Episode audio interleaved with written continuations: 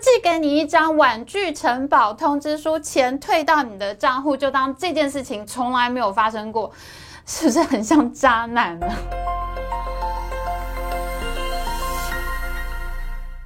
大家好，我是 Amy。很少看到一家金控公司被做那么多梗图的。最近呢，人称宇宙帮的富邦集团呢，真的变成宇宙中心的，所有的梗图都围着它转。我们这一整集呢，将会不间断的播出帮帮梗图。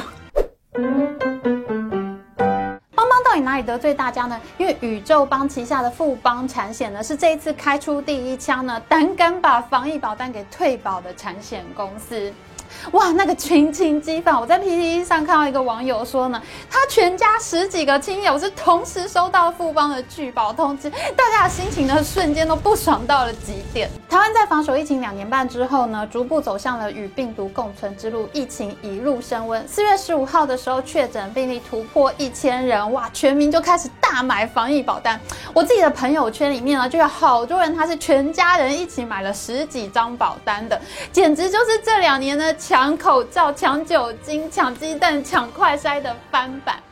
从四月十一号到四月十八号这七天之间呢，全台湾总共大卖了一百零二万张的防疫保单，这下子把保险公司吓死了。现在是要大家赔到死吗？于是，在四月十八号呢，保险业就开始了史称“防疫保单之乱”的保单大下架行动。在四月初的时候呢，在金管会的网站上面还有八十一张防疫保单商品可以做保险，可是到了五月十六号的时候呢，就只剩下十七张保单的商品。而且呢，你只要隔离或者确诊，就给你理赔的保单呢，已经全数下架，现在再也买不到了。去年全台湾呢，总共卖出九百一十万五千六百六十四张防疫保单。那今年到了五月十六号呢，总共已经乘坐了两百五十点七万张防疫保单。可是呢，还有大量四月份的保单呢，作业来不及核保呢，还积压在后台。所以我们现在呢，无法确认在防疫保单大下架之前呢，到底有多少张保单进去。目前呢，各家产险公司收到的保费收入呢，是十九点一六亿元。可是呢，因为 Omicron 的传播速度惊人，确诊人数激增呢，理赔金额已经用掉了十八点零三亿元。那保费收入呢，已经都快要用用完了，眼看就要出动资本金来理赔了。可是呢，确诊人数呢，却堂堂突破九万大关。卫福部长陈时中呢，竟然还说，疫情的高峰还在下周，哎。是呢，富邦产险在五月十四号开了第一枪，宣布拒绝重复投保。只要你呢在富邦投保的保单呢和其他保单的保险期间重叠的话呢，就一律拒保。说实话，保险公司的确有不承做保单的权利，可是这一次的情况真的是有一点夸张。为什么呢？因为有很多保户呢，他是已经线上现金缴费成功的，他已经在网络上面填好你所需要的一切表格，然后钱也交了，就差。你一张保单下来，可是富邦产险在这个时候选择拒保，他就寄给你一张婉拒承保通知书，钱退到你的账户，就当这件事情从来没有发生过，是不是很像渣男呢？哇哦，这就开启了防疫保单之乱第二章。富邦悍然拒保之后呢，第一产险、星光产险、和泰产险、旺旺有联呢，都纷纷宣布跟进，大家都不认账了。不过这个时候呢，还是有感人肺腑的公司出现哦，像新安东京海上保险的总经理呢，就站出来公开的说，他们不会跟进了，他们会保护他们的商誉。哦，我觉得好感人哦，以为将来所有的车险啊、产险都要保这家公司，我相信不管他再困难，他一定会想办法赔给我的。帮帮惹毛群众呢，还不止他带头拒保这一件呢。那在 PTT 上面呢，我就看到有一个人贴出来说，他呢去年就已经买了富邦自己出的疫苗险加防疫险这个组合产品，那今年呢，这个保单到期了以后呢，业务员就问他要不要续保，然后他想说，哎，我已经打了第三剂疫苗了，我就不用买疫苗险，我只要买这个防疫险就好。然后业务员还跟他讲说，哎，你续保不行这样子哦，你必须要两个险都续。所以呢，他就继续续保，买了这个防疫险加疫苗险这个组合。没想到这个人呢，竟然被算作是重复投保，他也被发拒保通知书嘞。哦，我觉得这个真的超恶劣的，你搭售保险。险产品的时候，你就硬要人家买；到你赔不起的时候，你就说人家是重复投保。你自己出的疫苗险，这个人还不是买其他家的产品哦，他就是买你富邦自己出的疫苗险加防疫险，这样就被算成是重复投保了。跟你熟的客人，你杀的最快，我觉得这个真的非常不能接受。大家发现哦，富邦一再赖账，警觉到问题可能很大，于是富邦金控的股价呢就一路下跌，从五月初的七十多块呢掉到现在已经是六十一块，而且不知道能不能够稳定下来。那被退保或拒保的愤怒群众呢，他们竟然跑到 Google Map 上面呢，去把富邦所有的分公司的名字呢，都改成了富邦输不起保险公司。各种梗图上面呢，都写了各种嘲笑的话，譬如说保险找富邦理赔硬邦邦啊，这一次宇宙邦真的是商誉一泻千里。譬如说我自己呢，就会很担心，如果我保了富邦的保险，以后他们可能不会理赔给我，会找各种的条件来刁难我。除了帮之外呢，金管会一开始的态度非常的暧昧，也遭到了群众炮轰。譬如说呢，这一次的疫情当中有很多是儿童染病的例子，那他的家长呢没有被确诊，也没有被框列，可是他的小孩依规定必须要隔离了，所以这时候家长就必须要待在家里面照顾小孩。于是这个时候呢，家长就问保险局：“那我的防疫保单是不是应该要理赔给我呢？”结果呢，保险局自创一个名词叫做“自愿隔离”。他说：“其实你本人没有染疫，你是自愿在家照顾小孩，所以呢，你是自愿隔离，不用理赔。”哇塞，我觉得保险局的长官他们家里的小孩是不是每天自己在家劈柴烧火都不用大人看的吗？这到底是什么天兵见解啊？小孩子隔离在家，当然大人也必须要隔离在家啊，不然小孩子谁来照顾呢？这一类防疫保单呢，当时被设计出来，不就是为了要弥补这一类的经济损失了吗？你可能没有办法去上班啊，你没有办法出门去做生意啊，所以你必须要保这个保单呐。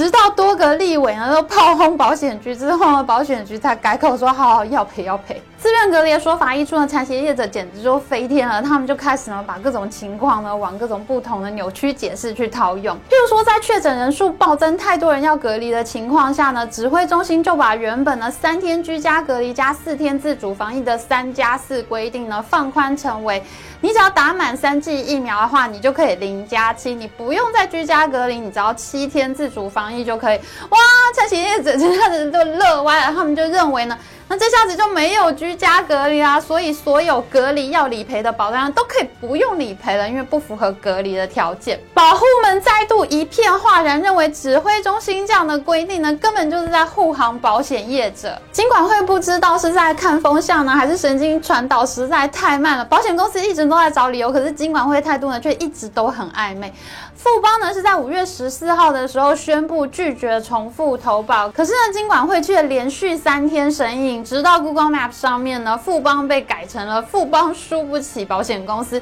而金管会的地图位置呢，则被改成了金融监督管理委员会挺富邦输不起，都被群众呛成这样了。金管会直到五月十七号的时候才出面说明，他说呢。防疫保单是定额保单，并没有重复保险的问题。不管保护保了多少张，保险公司都必须要理赔。指挥中心更是在引发质疑之后呢，宣布打满三剂的人也可以选择三加四的隔离方案。而行政院长苏贞昌更是亲上火线，他说明呢，不但重复投保必须要理赔，而且选择三加四隔离方案的也必须要理赔。可见哦，这个防疫保单之乱呢，已经逐渐的演变成一颗政治炸弹了。冒着商誉全毁的风险呢，带头掀起了防疫保单之乱，到最后呢，连行政院长都要出面收拾，保证重复投保也赔。那富邦到了最后呢，还不是要赔呢？他赔了夫人又折兵，为什么还是一定要闹呢？究其原因，就是因为呢，这一次产险公司的风险设定是完全错误的，大家都依照过去对清零政策的这个经验来做试算。譬如说，我们知道，二零二零年底呢，推出全台湾第一张防疫神单的台湾产物保险公司，当时他们打出的口号就是：你花五百元买十万元的保障，你隔离或确诊，我都给你十万块。他们做这张保单时试算的确诊率呢是千分之五，也就是说，他们认为呢，疫情不管再失控，一千个人里面呢，只会有五个人确诊。然而，保险公司却没有想到，台湾其实是终究要走上与病毒共存之路的。那过去呢，欧洲。主要国家的经验呢，他们的确诊率是在百分之三十以上。那韩国有百分之三十五，美国也有百分之二十五的确诊率。一旦台湾呢有百分之十五的确诊率呢，你本来认为你一千张保单你只会赔出五张出去的话，现在呢你一百张保单你就要赔十五张出去。你所准备的赔付金额呢，现在暴涨了三十倍，那就相当于我一个月房租本来是一万块钱，你现在要给我调涨到三十万，那我肯定是住不起这个房子了。富邦堪称是受灾大户，他们手上有两百万张防疫保单呢。如果有百分之十五的台湾人确诊的话，理论上这两百万张里面呢，应该要赔付三十万张。那假装一张平均赔付是四万五千元的话呢，富邦总共要赔出一百三十五亿元才够赔。